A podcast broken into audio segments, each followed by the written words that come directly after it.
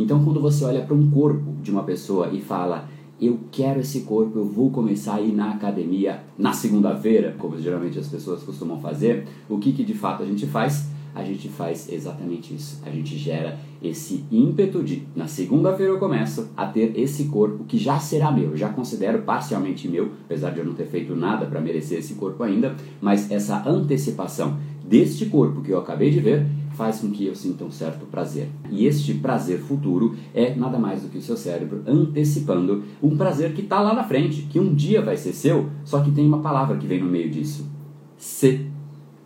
Se você se alimentar bem, se você fizer exercício, se você tiver disciplina, se você, além de exercício né, físico, aeróbico, também se alongar, cuidar de você, enfim, tem muitas condicionantes para que você chegue nesse objetivo. Então, Cara, será que faz tanto sentido a gente já sentir prazer por algo que nem é nosso ainda?